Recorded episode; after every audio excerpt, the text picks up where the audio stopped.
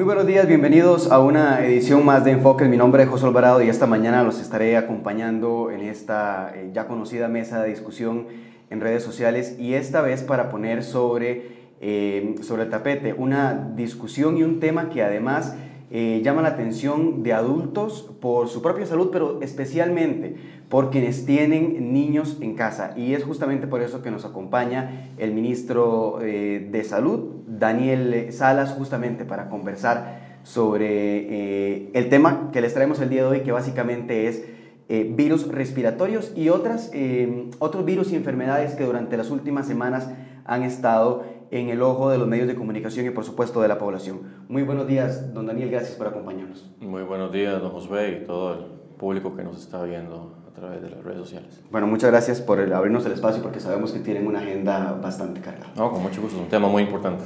Y iniciemos tal vez con la discusión y bueno, yo llevo ya casi cinco años de trabajar en serio y siempre para esta, para esta época tenemos que estar eh, cubriendo y tal vez respondiendo muchas dudas sobre el tema de los virus respiratorios. ¿Qué es lo que pasa en esta época particular de cada año que hace que los virus respiratorios eh, crezcan o se registren más dentro de la población costarricense?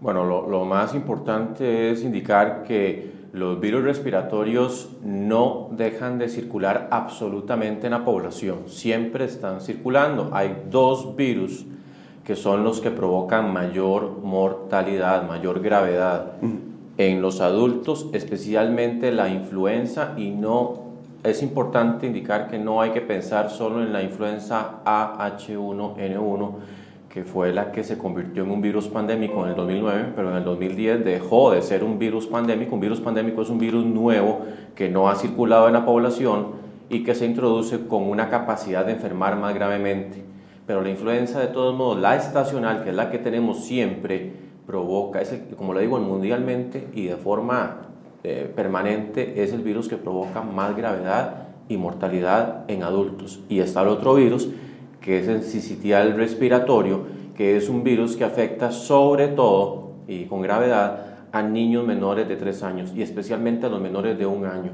es el que provoca cuadros de bronquiolitis, una inflamación en los bronquios de los pequeños, que puede llevar perfectamente también a un internamiento en una unidad de cuidados intensivos e incluso mortalidad.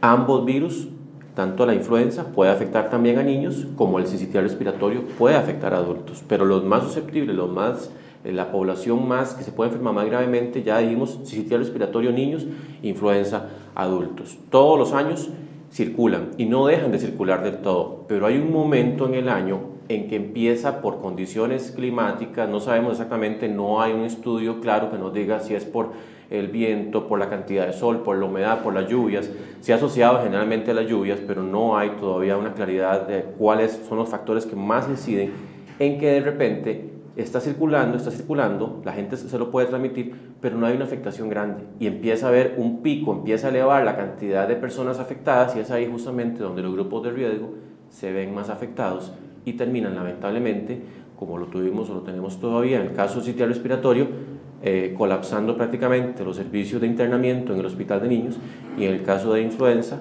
pues ya vemos adultos que especialmente con factores de riesgo, adultos con diabetes, obesidad mórbidos, eh, embarazadas, eh, personas que tienen problemas del corazón a nivel crónico, problemas pulmonares como el asma, también que ya empiezan a, vemos que se están internando en unidades de cuidados intensivos. El país aproximadamente entre 60 80 fallecimientos asociados a la influenza se dan al año, puede ser un poquito más, puede ser un poquito menos, pero eso lo tenemos todos los años. Aquí lo importante es que la población entienda que los virus están, o sea, los virus no los podemos eliminar, pero sí podemos detenerles el paso, detenerles la capacidad de enfermar a otras personas. ¿Cómo lo hacemos? En el caso de la influenza hay una vacuna. En el caso del sistema respiratorio no existe vacuna. Por eso es muy importante. Desde el país tenemos desde 2004 una campaña de vacunación para eh, influenza, para prevenir la influenza, que justamente la empezamos por ahí de mayo, junio, y que va enfocada a grupos de riesgo. Empezamos con menos de 200.000 dosis y ya vamos por 1.300.000 dosis. Hemos ido ampliando los grupos de riesgo y esos cardiópatas, esos adultos mayores que tienen esa oportunidad de vacunarse, es importante indicar que la vacuna no es efectiva inmediatamente. Usted no es que lo vacunen y ya salió protegido. Hay que esperar entre una semana a tres semanas, dependiendo de la condición de las defensas de cada persona, para que la vacuna levante esas defensas, levante los anticuerpos y la persona esté efectivamente protegida. Es importante indicar que si usted en ese tiempo que toma de una semana a tres semanas entró en contacto con una persona con el virus de la influenza, sí le puede dar el cuadro. O sea, la, protección que confiere la vacuna puede durar casi un año. Una vez que usted ya pasó ese tiempo de que las defensas se levantaron en el cuerpo, la, protección le dura un año. Pero claro, la protección más fuerte son los primeros cuatro, cinco meses. Pero sí le puede durar un año. Pero es importante porque la gente a veces dice, es que yo me vacuné y me dio influenza, me dio un cuadro, me gripé. Eso es imposible, les voy a decir por qué. Porque en Costa Rica la vacuna que se aplica de influenza es una vacuna que usa una tecnología donde el virus que está en esa vacuna se inactivó. Eso quiere decir que el virus perdió la capacidad de provocar enfermedad. En Estados Unidos, por ejemplo, sí se aplica otra vacuna que se aplica intranasal, en un spray. Yo sé que mucha gente va a decir, ay, qué bueno, no me, no me, no me meten la, verdad, la punzadita en el brazo. Y que Pero resulta que esa vacuna sí es de virus vivo, atenuado. Lo que hacen es que le quitan un poquito la potencia, pero sigue siendo o sea, puede provocar la enfermedad. Entonces, esa vacuna sí puede provocar cuadros de influenza, pero la que se aplica en Costa Rica no puede producir. Por eso le digo, si usted ya estaba, o en, los días siguientes a la vacuna, en los dos, dos, tres días, entró en contacto con alguien que estaba con influenza, a usted le puede dar el cuadro de influenza. La gente dice, es que yo me vacuné y me dio, de no, claro, son, imagínense un millón de trescientas mil personas que se vacunan de, esas cuántas pudieron haber entrado en contacto con el virus de influenza en, o en los días previos también, porque recordemos que la influenza dura dos a tres días incubando. Si yo estaba infectado y estornudé aquí, en este, que ahora vamos a hablar también del protocolo del, estornudo, que es importantísimo, yo aquí estornudé y don Josué se, se, verá, se expuso al virus, usted no es que se va a enfermar en cuestión de dos horas o tres horas. Generalmente pasa un día a tres días para que usted ya empiece con síntomas, con estornudadera, con todo las, la, verdad, la, dolor de cabeza, dolor muscular, el dolor de garganta. Pero entonces también es importante, si usted ya está con influenza, con fiebre, ¿verdad? con síntomas respiratorios, primero no está en contacto con niños pequeños o con personas con factores de riesgo. Protejámoslos, o sea, no seamos desconsiderados. Segundo, no vaya, va bien a la oficina, no vaya al centro educativo, va bien permanezca en casa mientras se recupera. Generalmente son 5 días, 6 días para que ya la persona deje de ser infectante, que es cuando ya pasan los síntomas más fuertes y la persona ya puede reintegrarse. Pero el momento que está con los síntomas más importantemente manifiestos, está infectando. Y entonces usted va y lamentablemente no se tapó bien cuando estornudó, cuando tosió o de, se, se limpió mal y no se lavó las manos y con eso tocó un objeto que tocó a alguien más, se puede infectar. Hablemos un poquito de, de, la diferencia entre lo que puede ser, por ejemplo, un resfrío. Eh, hace algunos días tuvimos una transmisión en vivo y la gente preguntaba cómo hacer la diferencia entre eh, cuando yo tengo el virus de la influenza, por ejemplo, y cuando tengo un resfrío común. O, por ejemplo, la gente que decía, es que a mí me da, tengo alergia durante todos los últimos eh, cinco días y alguien le respondió que era por el polvo del Sahara y que no necesariamente era influenza, por ejemplo. ¿Cómo la gente puede hacer esa diferencia entre la influenza y eh, otro tipo de, enfermedades? Ok, muy, muy importante. La influenza, que también es, es sinónimo eh, de decir gripe o de decir quiebra huesos, justamente la diferencia es que la afectación de todo el cuerpo, de todo el sistema, es tan importante que la persona se siente postrada en cama. O sea, una persona con influenza, no, usted no lo va a ver que generalmente anda por ahí, ¿verdad? O sea, se siente tan mal que, ¿verdad? Quiere estar en cama, aunque sean los primeros dos o tres días. A pesar de eso, hay cuadros que no son tan, tan graves, pero generalmente esa es la diferencia. La influenza da fiebre y fiebre altita, o un cuadro alérgico o una gripe, generalmente, eh, un, un resfrío, perdón, no te va a dar una fiebre tan alta. La influenza puede alcanzar 38 y medio, 39 va, va, a dar ese dolor muscular, quiebra huesos, o sea, que usted siente, ¿verdad?, que todo el cuerpo está afectado, que usted se siente débil, que usted siente que de verdad no quiere caminar. El resfrío, generalmente, lo que da es estornudadera, afecta a las personas que andan, ¿verdad?, con la nariz como roja, que se andan rascando, que pueden tener algún tipo de lagrimeo, ¿verdad?, de tos, estornudadera, pero los síntomas son muy locales acá, en esta parte del rostro, ¿verdad? O sea, puede tener un poquito de dolor de garganta, es cierto, fiebre un poquito baja, pero no le afecta a todo el cuerpo. La persona con resfrío no anda con malestares generales, como le digo, si acaso tiene un poquito de fiebre, la influenza sí afecta mucho más. O sea, es una persona, como le digo, que se siente postrada, se siente que no quiere trabajar, que no quiere estudiar, que no quiere... Pero, como le digo, eso no significa que las personas que se sientan con un cuadro también por un resfrío no tan grave, que ya pueden ir tampoco a contagiar a los demás. Por eso también es importante hablar de las de los medidas de lavado de manos. Que yo, si, si yo, como le digo, tengo un virus y lamentablemente me, me, toqué la nariz y ahí está la secreción nasal con el virus, y le di la mano a Josué o toqué un interruptor de una, de una luz que alguien más tocó después, se puede infectar perfectamente. Entonces, por eso es muy importante que la gente, cuando vaya a estornudar o toser, que se cubra con la cara interna del antebrazo, haciendo un sello. No es como que yo me cubrí aquí y me, me lo rimé y que al final siempre salió las gotitas de saliva alrededor. Tengo que tratar de hacer un sello, que toda la saliva quede aquí porque generalmente esto no es algo que la gente me va a llegar a saludar y me va a decir, doctor Salas, ¿cómo está? Y me toca aquí.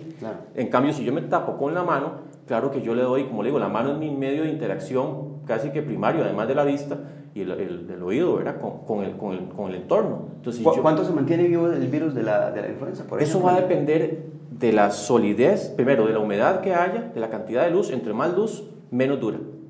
Entre más humedad, más dura. Por eso es que decimos que tenemos que secarnos bien las manos, porque incluso si usted no se seca bien las manos, pues eh, eventualmente, si no se la lavó como tiene que ser, pues el virus puede sobrevivir más.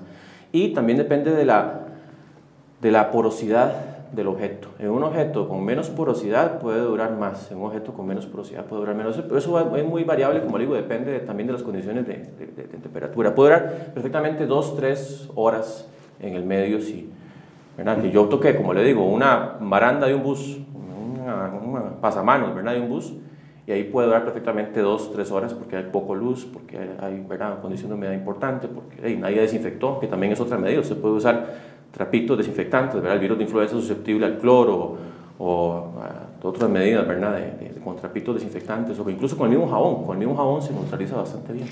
Hemos hablado de que ya hay identificadas épocas o estaciones del año en las que, en las que se registra este pico de, de virus respiratorios. Hasta este miércoles el Hospital de Niños registraba la muerte de 10 menores de edad, la mayoría en las últimas 7 semanas, pero además hasta finales de junio el mismo Ministerio de Salud registraba 88 muertes vinculadas a los virus respiratorios. 55 más que la registrada en el mismo periodo del año 2018.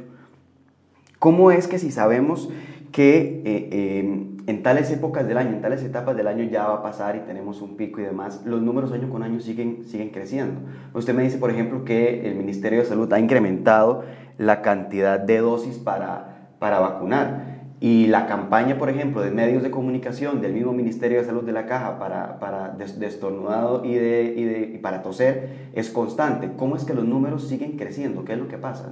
¿Cómo, cómo no podemos retener ese, ese número de infecciones de consultas en la caja que, que, también crecen, de muertes de adultos y de muertes de niños? Sí, aquí hay, aquí hay diferentes factores que uno puede entrar a analizar.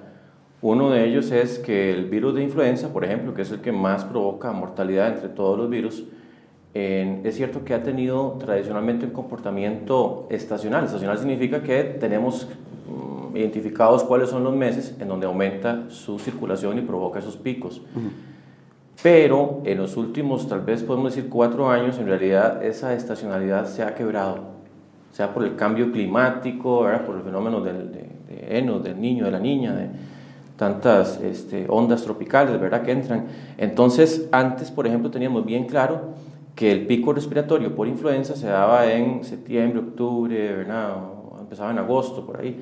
Resulta que tuvimos en el 2016 y 2017, finales, incluso agarrando 2018, que el virus se trasladó. Entonces afectó más en, en noviembre, diciembre, enero. Este año, por ejemplo, ya nos, al año pasado no hubo una afectación tan importante, o sea, no hubo tanta magnificación en la transmisión del virus. Este año, por ejemplo, empezó a circular ahora en mayo, mayo, junio, ¿verdad? Eh, más bien, digamos que junio, eh, como digo, no es que empiece a circular, el virus siempre circula, pero se magnificó en junio. Ya en mayo empezamos a ver un poquito de incremento, pero ya en junio fue que nos dimos cuenta que verdaderamente había un inicio de un pico respiratorio. Entonces, hay un desconcierto en realidad en la predictibilidad del comportamiento de este virus y muchos se lo achacamos justamente a los cambios climáticos. Otro factor importante obviamente es la migración, especialmente del turismo, por ejemplo, llega gente de todo el mundo y perfectamente pueden también traer cepas diferentes de virus. En este momento Costa Rica tiene la gran ventaja que estamos protegiendo contra las cuatro, contra los dos subtipos de influenza A, el H3N2 y el H1N1, y los dos cepas de influenza B que circulan también mayoritariamente en el mundo. Eh, hay dos vacunas que podemos optar, la del, hemisferio sur y el hemisferio norte. En este momento estamos vacunando con el hemisferio sur, pero también puede haber afectación por el hemisferio norte. Esas son cosas que se discuten en la comisión de vacunas. Incluso se ha discutido, bueno, ¿será que tenemos eventualmente que en algún momento este, considerar vacunar con, con las dos, verdad? Esas son cosas que se tienen que estudiar bien. Tenemos que fundamentarnos científicamente para tomar una decisión. Otra de las cosas importantes es justamente cuando la gente está la vacuna, pero no significa que la gente que tiene que vacunarse puede vacunarse oportunamente. Entonces, entre más tiempo pase, más tiempo para que también se infecte y que eventualmente se complique. Entonces, que la gente se vacune lo más pronto posible, por ejemplo, en este caso, que coincidió prácticamente el inicio de vacunación con el aumento en la circulación, hace que la vacunación sea sumamente efectiva, pero si se aplica en las primeras semanas. Es cierto que vamos a vacunar hasta julio, hasta el 22 de julio, es lo normal, podemos tener un poquito más, pero entre más temprano se aplique la vacuna a la gente, menos vamos a tener esa, esa, esa afectación. Y otra medida importantísima es, cuando tuvimos la pandemia de influenza en el 2009, hicimos una campaña de comunicación tan fuerte, obviamente se destinaron recursos muy, muy, de forma muy intensa, porque sabíamos que podía haber una mortalidad, y así la hubo, una mortalidad típica, donde se afectaban incluso grupos de personas sanas, adultos, ¿verdad? Y y eso hizo que justamente la intensificación en las sesiones de comunicación se disminuyó mucho el pico, ¿verdad? la afectación, pero también incluso vimos que se disminuyeron las diarreas, que eso hace mucho que no lo veíamos, porque sabemos que con el lavado de manos se disminuyen no solamente las infecciones respiratorias, sino también las enfermedades gastrointestinales, ¿verdad? de cuadros diarreicos especialmente. Entonces, eh, el asunto es aquí, la población tiene que, no podemos estar, o sea, claro que vamos a siempre tener mensajes colocados en, en, redes, en medios de comunicación, Vamos a tratar de manejar material para que la gente cada vez se vaya educando, porque eso es un cambio cultural. Yo sigo insistiendo, cuando yo veo que voy a los centros comerciales, veo que todavía la gente se lava las manos, si se las lava, porque mucha gente no se las lava y se las lava muy descuidadamente, cinco segundos y piensan que ya se las lavaron, eso no es efectivo. Ahí todavía persisten las bacterias y los virus y las personas siguen transmitiendo. Entonces, es un asunto de educación, de no bajar la guardia, de acudir tempranamente a vacunarse, de que, por ejemplo, los niños pequeños cuando vemos que hay más afectación, lamentablemente el llamado es, si aumenta la circulación del sistema respiratorio, no saquen a los niños menores de un año de la casa mientras estén los picos, que esos picos duran dos meses y medio, dos meses, pero es un asunto que le puede salvar la vida a su hijo, a su nieto, a su sobrino, a su conocido. Entonces es retenerse un poquito, es en realidad, e-, ese año es crítico, el primer año de vida en los casos de infecciones respiratorias por sistema respiratorio es crítico no sacarlo dos meses y medio puede significarle justamente que, de que alcance ¿verdad? una expectativa de vida alta. Yo sé que hemos hablado durante los últimos minutos sobre el tema de, de picos y, lo poco que se pueden predecir, pero ¿dónde estamos eh, este año? Es decir, ya llegamos al pico máximo, se espera que lleguemos todavía más casos, del todo no se puede predecir. ¿Qué podemos pues, decir sobre este año? Es, es eh, eh, del todo predecirlo con certeza es difícil. Lo que sabemos es que los picos tienen una variación generalmente que dura entre dos meses a tres meses.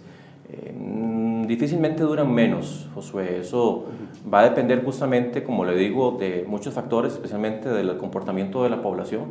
Entre más medidas de protocolo de estornudo, de que la gente no se exponga, las personas con riesgo no se expongan a lugares en concentraciones masivas, ¿verdad? en centros comerciales, en cines, en esos momentos, es, cuando está circulando con más fuerza, eso hace, el lavado de manos, eso hace que ese, ese pico se pueda modular y no se extienda más tiempo. Hemos visto que cuando la gente hace ese caso, se puede disminuir de dos a tres semanas el pico, pero el pico no se puede detener del todo. ¿Han, pensado intervenir en, en, eventos masivos, conciertos, por ejemplo, o eh, poner mensajes en salas de cine? Hablaron en algún momento en redes sociales y me gustaría preguntar lo que se estaba eh, considerando suspender la romería. Eso es casi un, un eh, un tema que surge todos los años, ¿verdad? Antes de la romería, pero para este año en particular. Exactamente, o sea, tendríamos que estar suspendiendo de todas las concentraciones masivas todos los años y eso no es en realidad algo usual porque, como le digo, es una afectación no de Costa Rica, es a nivel mundial. Y eso de suspender conciertos, suspender actividades eh, tradicionales, ¿verdad? Como la romería, no es algo común. Se hizo solamente en el 2009 porque en ese momento el virus de influenza no conocíamos qué efectos podía provocar porque era un virus nuevo, un virus que no había circulado en la población.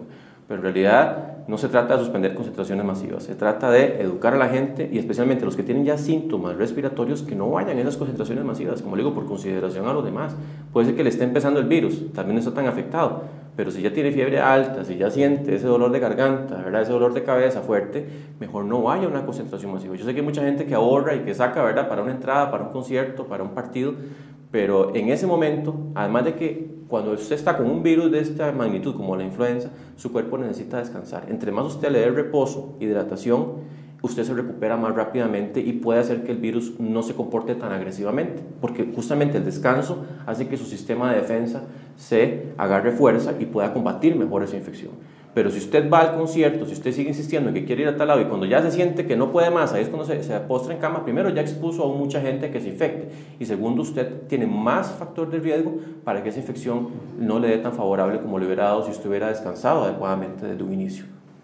En, hablemos de la campaña de vacunación específicamente, cómo va eh, este año y quiénes son los que tienen que, que ir, quiénes son esa, esa, esa, población que está más vulnerable y que debería de ir, a dónde tiene que ir, si es por ejemplo al primer nivel de atención, si tiene que ir a un EVAI, si tiene que ir directamente al hospital, ¿cómo hace la gente para conseguir la vacuna? Sí, la vacuna se está poniendo en todos los EVAIs, la vacuna de influenza, eh, que pues son más de mil, mil ciento y resto, ¿verdad? EVAIs en todo el país es importante indicar, los niños menores de 3 años que no, no, se han vacunado anteriormente tienen que ponerse dos dosis, solamente es el único caso en que tienen que ponerse dos dosis con separación de una, un mes entre cada dosis, pero el resto de la población es solamente una dosis.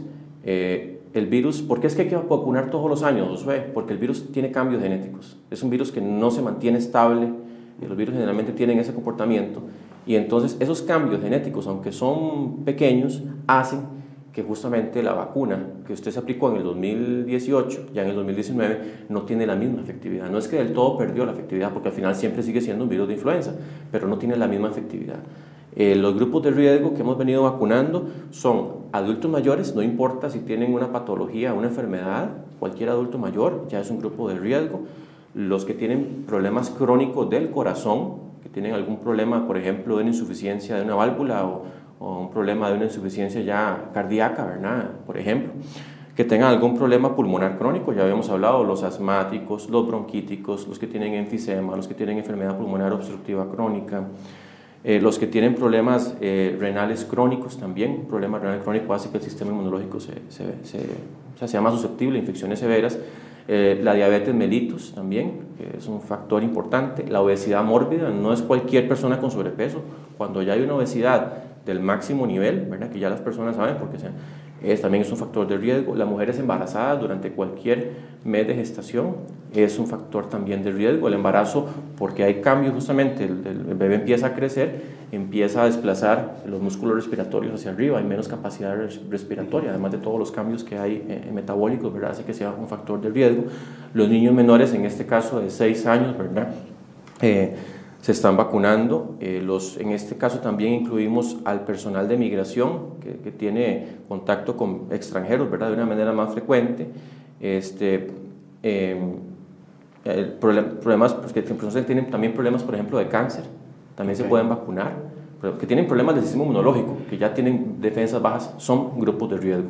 Pero es importante indicar, por ejemplo, si usted vive con un adulto mayor usted también se podría aplicar la vacuna. La, la, caja no es que le aplique la vacuna a usted. Usted puede ser que una persona sana, ¿verdad? no tiene ningún factor de riesgo, una persona de 30, 40 años, pero si usted también quiere proteger extra, extra a esa persona que vive con usted, usted puede aplicarse la vacuna en el sector privado y también es un efecto de barrera. Sabemos que entre más la gente se aplique la vacuna, especialmente esas personas, hay, un, hay un, una probabilidad mayor de que no vaya a tener la infección, pero no quita del todo la posibilidad. A pesar de que usted se aplicó la vacuna, puede ser que usted se infecte, pero lo que sí hemos visto es que la persona que se aplica la vacuna no termina generalmente con un cuadro grave, termina con un cuadro minorado o del todo no le dio la infección. Eh, eso, eso justamente le iba a preguntar, para las personas entonces que no están dentro de su grupo de riesgo, tienen que acudir al, al sector privado para, si quieren protegerse. Exactamente, eh, como le digo, esas personas que no están en esos factores de riesgo, la probabilidad de que vayan a enfermar gravemente se reduce drásticamente. O sea, lo que hemos visto es que ya los estudios dicen, grupo de riesgo, tiene mucho más probabilidad de terminar en una unidad de cuidados intensivos si se infecta con el virus, no, no todos los casos, pero sí tiene una probabilidad aumentada. Grupo no de riesgo no tiene esa probabilidad eh, magnificada, es una probabilidad reducida, muy reducida, pero si sí hay un efecto de protección. Entonces, por eso es que también, si usted quiere aplicársela, pues es importante que se lo aplique. Y es importante que se lo aplique apenas esté, eh, digamos, la, la, campaña, ¿verdad? Como le digo, no esperar, entre más tiempo pase, más riesgo de que se infecte. Ya para terminar con el tema de los virus respiratorios, eh, la próxima semana vuelven a clases los niños de, escuela y los jóvenes de, colegio. ¿Qué medidas tienen que tomar papás, mamás y también los centros educativos? ¿Y qué tan expuestos están eh, niños y jóvenes a estas, a estas edades? Porque hemos visto que no están dentro del rango de, de edad de población vulnerable. Pero bueno, la preocupación de muchos padres puede ser eso. ¿Qué hago con mis hijos cuando no están bajo mi control en escuelas o colegios, por ejemplo? Primero, enséñeles a lavarse las manos frecuentemente y como tiene que ser. Dijimos que un lavado de manos adecuado, generalmente usted para la parte de enjabonarse, dura más o menos 30 segundos, un poquito más tal vez. Pero usted en solamente la parte de eh, frotarse las manos en las diferentes superficies, porque hay que contemplar que es palma con palma, el dorso con palma, el otro dorso con palma, esta parte aquí, eh, ¿verdad? que también muchas veces la ignoramos, entre el dedo gordo y el dedo índice, también tenemos que lavarla las pulpas, a donde están las uñas, tenemos que frotarlas contra la palma contralateral. Este, este movimiento de acá, que también justamente me permite abarcar con más fuerza estas partes de acá, que cuando yo me hago esta frotación no, no, no, no desprende tanto la sociedad y los virus, que si hago este movimiento, para yo poder hacer eso tengo que cantar más o menos o tararear cumpleaños feliz dos veces. Y yo sé que en ese tiempo, si lo hice, como le digo, ocurrieron toda la superficie, ya me la veía en las manos.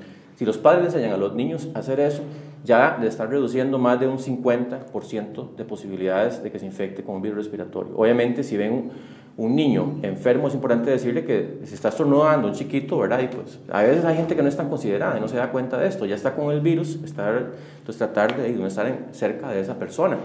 Eh, en las vacaciones es muy importante evitar ir a, si ya el chiquito, por ejemplo, tiene un factor de riesgo, no lo lleve a un lugar conglomerado, ¿verdad? no lo lleve a un lugar de concentración masiva, o bien si ya está enfermo, tampoco lo lleve, no lo saque, manténgalo en la casa los 5 o 6 días que dura la transmisión, ¿verdad? para que no vaya a infectar a los demás. Y una vez que ya reingrese a la escuela, como le digo, que se lave las manos, que aplique el protocolo del estornudo, ¿verdad? eso es muy importante, y también en niños pequeños, independientemente de las vacaciones, la lactancia materna se vuelve un factor importantísimo. Si usted eh, eh, tiene un niño lactante, un niño en edad lactante, estamos hablando de menos de un año, el hecho de que usted le dé lactancia materna le está pasando defensas que no las adquiere a través de otras leches diferentes. Entonces eso es importantísimo y también no exponerlo a fumar. Si usted fuma, eso aumenta en un 30% posibilidades de que se infecte, o más incluso, si el fumado es más frecuente.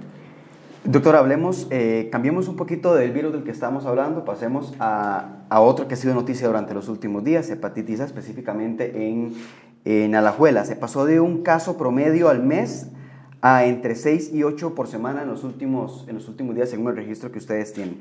En Alajuela específicamente, ¿ya hay alguna causa definida de por qué se registró este, este pico? Vea, con el virus de hepatitis A, lo primero que hacemos nosotros, porque se puede transmitir generalmente por dos vías. Una, por contaminación de agua, eh, acueductos o fuentes de agua, y la otra por alimentos contaminados con el virus. Lo que siempre hacemos en protocolo a nivel de salud es descartar que se trate de agua. Cuando es por agua, como el agua obviamente llega a mucha población, el comportamiento de los brotes de hepatitis A es explosivo, porque obviamente usted abre la llave, ahí está el virus, y entonces vemos cientos de casos en cuestión de poquitos días. Eh, de todos modos, aunque el comportamiento que detectamos en Alajuela no sugería que fuera por un acueducto, hicimos obviamente los análisis. Ahora, ¿qué es lo que pasa con la hepatitis A? Es un virus que dura entre dos semanas hasta seis semanas en incubarse. O sea, que la persona puede haber adquirido el virus y usted no va a manifestar la infección hasta incluso seis semanas después. Lo que típicamente dura son un mes, imagínense, un mes para que usted tenga los síntomas. Entonces eso hace difícil rastrear exactamente dónde fue que usted comió, porque imagínese que Pasó mucho en, en, el mes que usted estuvo con la incubación, decir, usted fue a una soda y ahí manipularon mal los alimentos, se ve una persona infectada y ahí fue donde se contagió, eso hace muy difícil, diferente a otras gastroenteritis, este, ¿verdad? Que provocan diarrea y vómitos, que sí son cuadros generalmente de horas, intoxicaciones, que en 12, 8 horas, 12 horas, ya las personas están en un hogar de ancianos, por ejemplo, que comieron un alimento con una toxina, es mucho más fácil rastrear justamente el alimento que se contaminó, incluso ver la procedencia. Pero en esos casos de hepatitis A se hace sumamente difícil la trazabilidad, ver hacia dónde atrás fue que la persona se infectó. Por eso es muy importante que las personas desconfíen, no coman en lugares, en, en establecimientos que preparan alimentos que no tengan el permiso sanitario del Ministerio de Salud. Revisen siempre cuando van a comer en un lugar que tenga el permiso visible y que lo tenga vigente. Porque eso no es que garantiza del todo que no vaya a tener infección, pero eso por lo menos el Ministerio de Salud verifica que primero la infraestructura donde se está cocinando cumple con las medidas básicas de inocuidad de alimentos, de proteger a la persona que va a comer ahí. Y segundo, que los que están preparando los alimentos hayan tenido un curso básico que sepan cómo se manipulan los alimentos, cómo se manejan los alimentos para evitar infecciones. Otra cosa importante, no consuman alimentos que no tengan registro eh, sanitario. Hay alimentos empacados que las personas compran en la calle que no sabemos cómo se manipularon.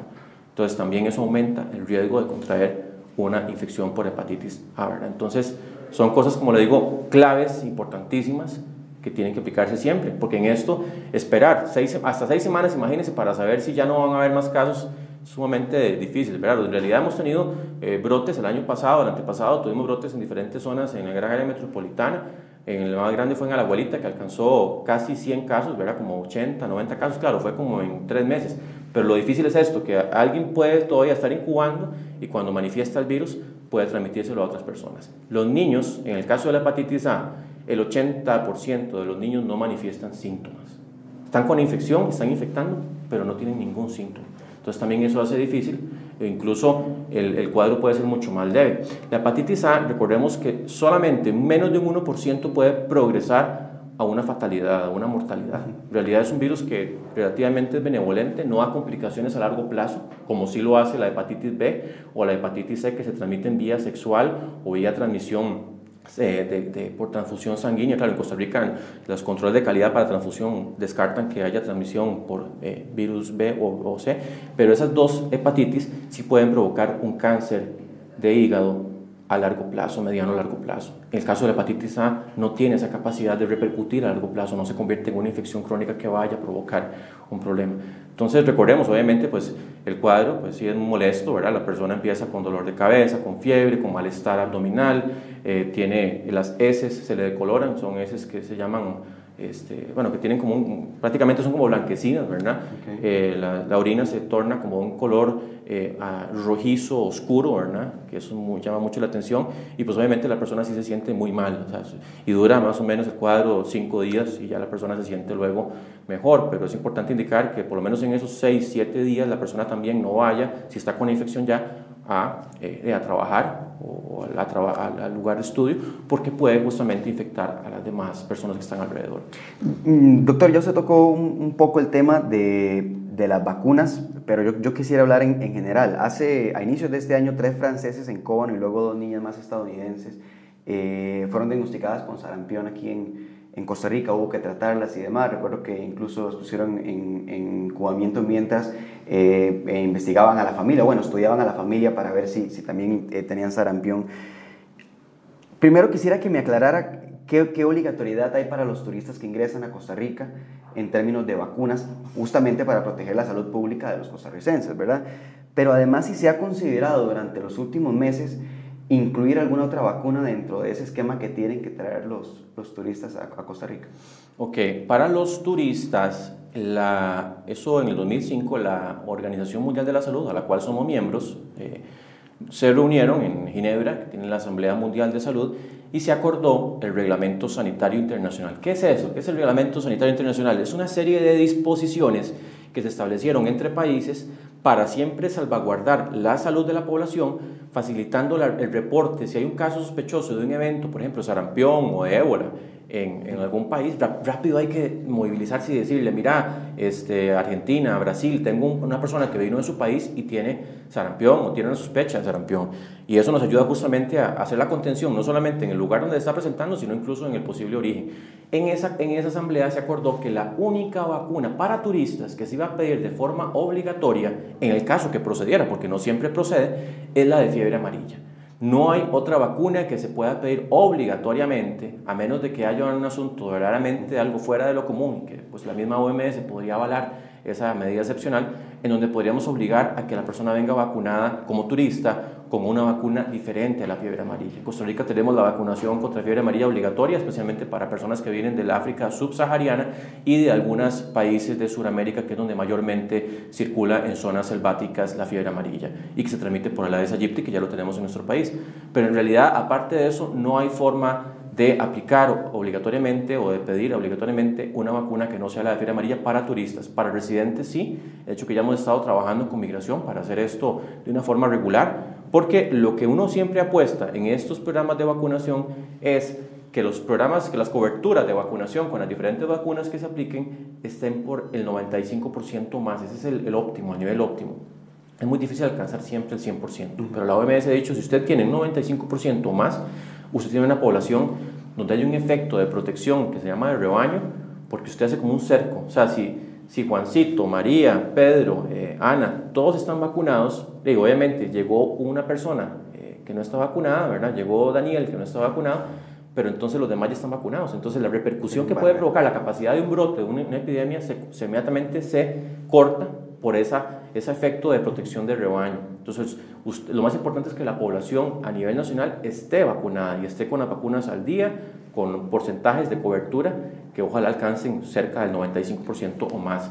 Cuando este, se han visto esos casos, por ejemplo, lo que hablábamos de los franceses, eh, que trajeron importado el virus de, de, sarampión, justamente vimos, o los norteamericanos, ¿verdad? También, que se dio el segundo caso, eh, vimos que no hubo cadena de transmisión en costarricenses. ¿Por qué? Porque las coberturas de vacunación en nuestro país, dichosamente, porque tenemos una población que ha entendido el valor de la vacunación, porque tenemos un sistema de salud de, una cobertura amplísima, en donde el, esquema de vacunación se ha visto como un centro importantísimo, ¿verdad?, de cobertura, de prevención, y que está sellado justamente por ley, por diferentes leyes, es que hemos podido hacer que no haya más casos de sarampión. Recordemos que el sarampión puede provocar muerte, incluso hasta 10 años después, en las personas infectadas, especialmente en niños pequeños, puede provocar una meningitis, una encefalitis que puede llevar a la muerte, para que vea usted lo grave que puede ser. Lo que hablábamos, por ejemplo, de la polio, imagínense que la polio provocaba personas con, que no podían caminar, con parálisis musculares. Y eso era muy frecuente verlo aquí en los 70, ¿verdad? Pero 60, pero ya justamente porque alcanzamos coberturas buenas de vacunación y esos casos no los estamos viendo. Actualmente ya en Costa Rica no existe eso. Todavía el virus de polio circula en el mundo y por eso es que siempre tenemos que mantener coberturas buenas.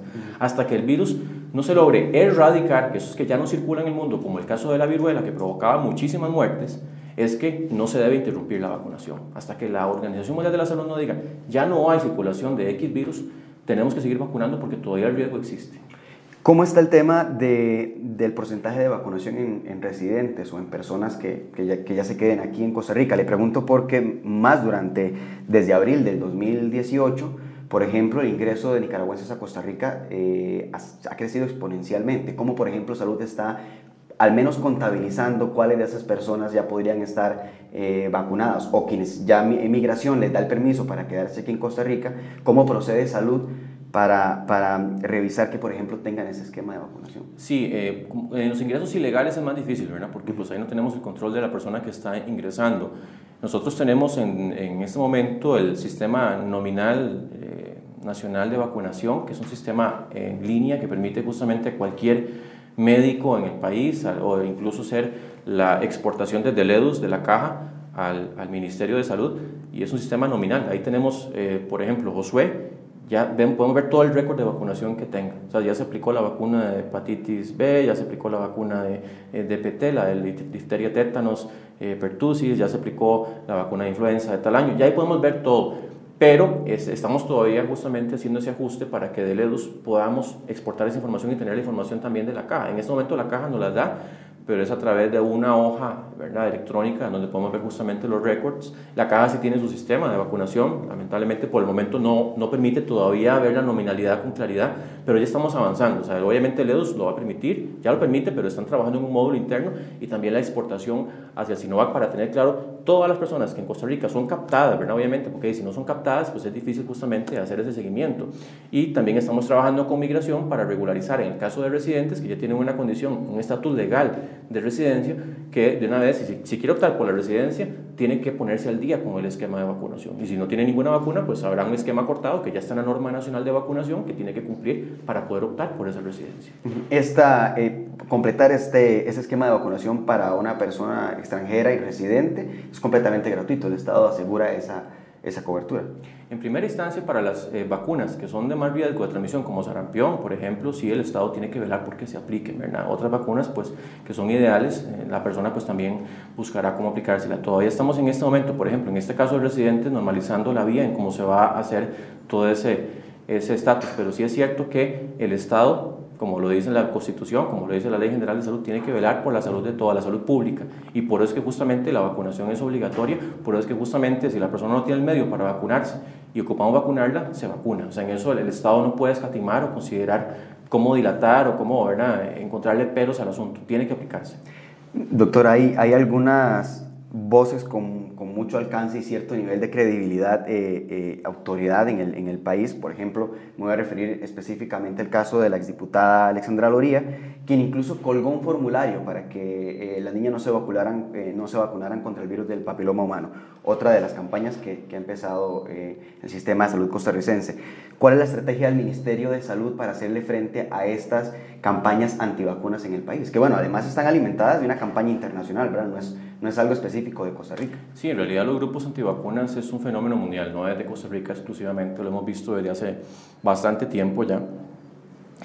Y es algo que no vamos a detener del todo. En realidad, el movimiento antivacunas es un reflejo más en el área específica de vacunas de muchos grupos que andan en contra de la ciencia, en contra de lo que está demostrado científicamente y que por asuntos casuales, que ellos creen que por un caso particular que no se logró demostrar que hubo una causa ese caso ya lo hacen como que si fuera la generalidad. Y recordemos que en salud y especialmente en el gobierno nos basamos en evidencia, nos basamos en lo que está publicado, en los estudios sistemáticos, en la aplicación, por ejemplo, en el caso de la vacuna del papiloma humano, de más de 200 millones de dosis alrededor del mundo, donde ya justamente hay una casuística muy fuerte que demuestra que en realidad los casos que se han visto posiblemente asociados de casos severos de papiloma humano, la grandísima mayoría han sido casualidades. Es lo que yo le he hablado a usted. Imagínense que en 200 millones de dosis que usted haya aplicado, de usted aplicaron la vacuna del papiloma humano, pero resulta que usted ya estaba por desarrollar alguna enfermedad, como síndrome de Guillain-Barré o alguna parálisis por otra causa, y usted la desarrolló no por la vacuna, sino porque ya le va a desarrollar, o sea, coincidió en el momento que se le aplicó con que se vaya a manifestar algún tipo de este tipo de, enfermedad. Entonces, al final de cuentas, eh, como le digo, los grupos antivacunas lo que hacen es que agarran esos poquitos casos en donde hay una casualidad, no causalidad, o sea, no hubo una relación vacuna-evento, eh, sino que fue que coincidió en el, en el, tiempo y lo hacen como un mantra, como que eso fuera la verdad absoluta. Y hay que tener mucho cuidado porque en este momento que estamos viviendo de la sociedad, la facilidad de transmisión de noticias a través de redes sociales hace que cualquier persona agarre cualquier mensaje, lo que le llamamos las noticias falsas, y lo hace justamente porque hay gente que está buscando creer en algo, buscando, bueno, ay, mira tal cosa, ya me entró la duda. Siempre busquen fuentes confiables, busquen justamente la información científica. El Ministerio de Salud facilita, la Caja Costarricense de Seguros facilita, el CDC facilita, la OMS facilita que la información esté en las páginas web en los, en los Facebook, en las redes sociales, en las diferentes redes sociales, para que la gente entre y consulte. Bueno, es cierto, no será cierto. Básense en donde está la ciencia, no en aseveraciones de personas particulares que tienen una percepción de lo que está pasando que justamente no coincide con lo que contundentemente se ha demostrado a través de la evidencia científica robusta, ¿verdad? Porque en eso es importante, yo sé que como le digo ahora a la gente, le mandan cualquier mensaje en WhatsApp y ya está, ya, ah, sí, es que eso es tal cosa, y ya lo creo, y entonces mejor no voy a vacunar al chiquito.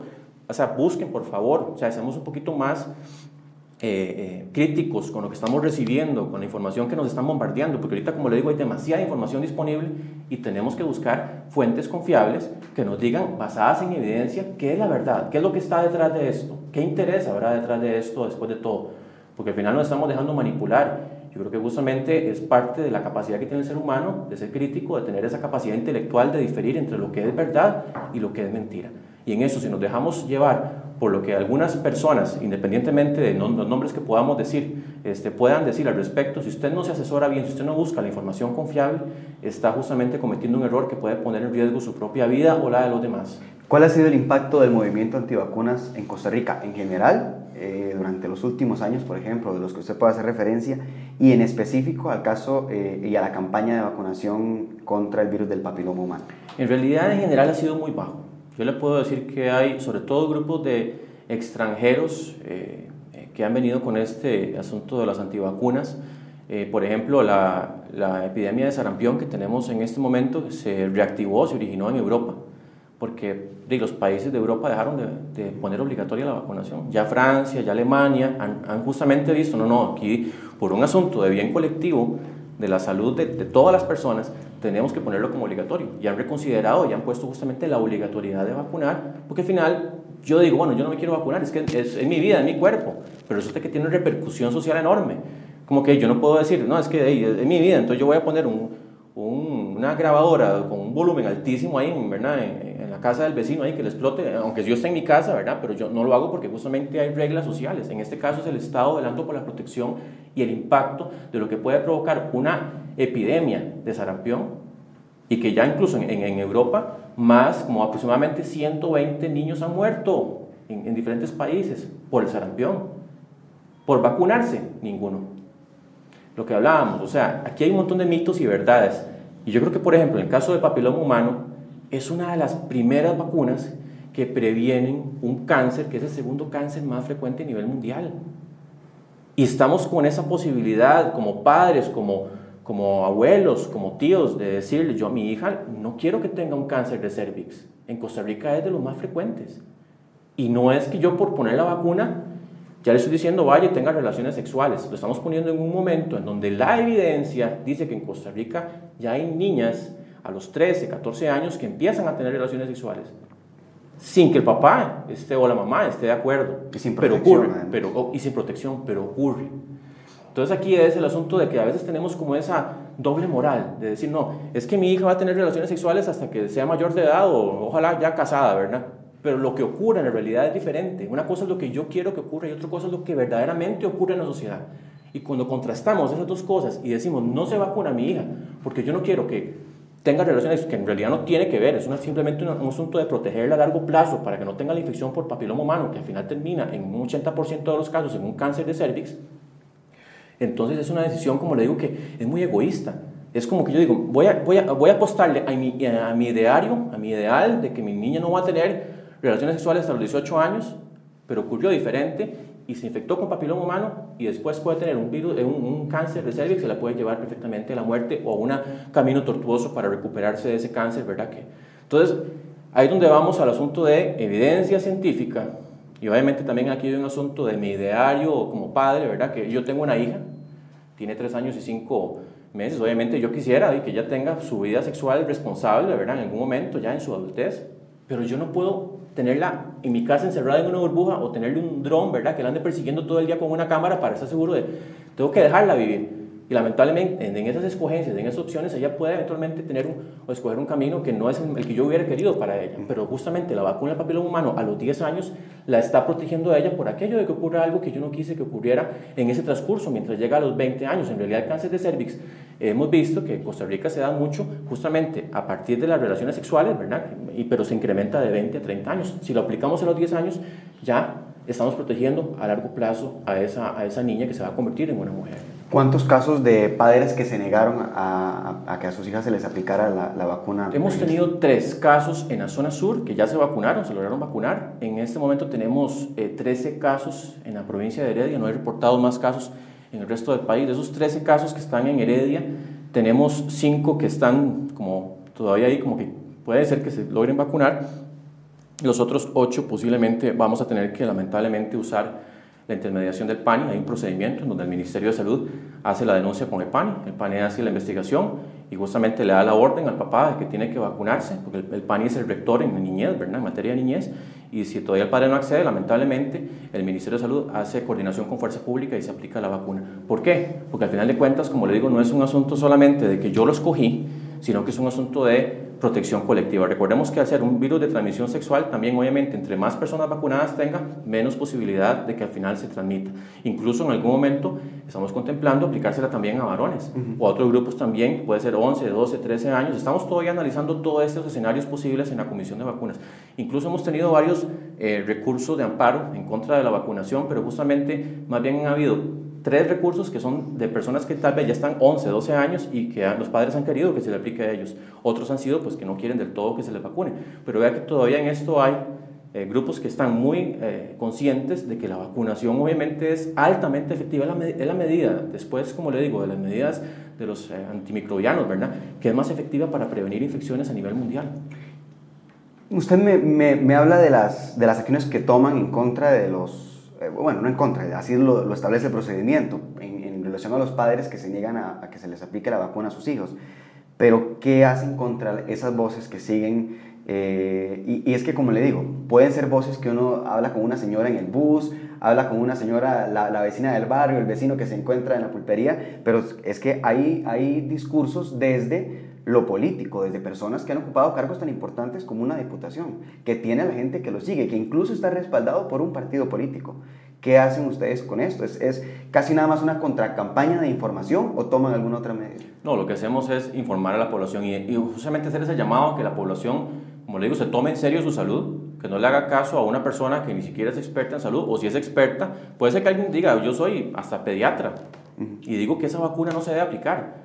Pero si usted va, como le digo, a los sitios que tiene que asesorarse, si usted escucha las voces autorizadas para referirse al tema a nivel nacional, el ministro de Salud, el encargado de vacunas, el presidente ejecutivo, el gerente médico de la caja, si usted va a los sitios de esos lugares y está toda la evidencia donde dice por qué la vacuna es efectiva y por qué es segura, entonces, o sea, usted deje de dudar, a pesar de que haya voces, porque esas voces de interferencia van a existir siempre. O sea, es, importante indicar, o sea, es un mundo muy variado y justamente tenemos la capacidad cada quien de expresarnos libremente y decir lo que pensamos. Pero, o sea, llegar a, a silenciarlo del todo y decirles de no. Y además, hay algunas figuras que son visibles, otras no son tan visibles y están también hablando en contra de, no este tema, sino de muchos otros, como le digo, que ya están súper validados en la comunidad científica, que tienen todo una evidencia contundente, ¿verdad?, de muchos años, en donde, le digo, ya, o sea, el mismo hecho de decir, la viruela provocaba más del 50% de muertes, o sea, se, se, enfermaban 100, 50 o más se morían. Y ya no tenemos la viruela gracias a las vacunas.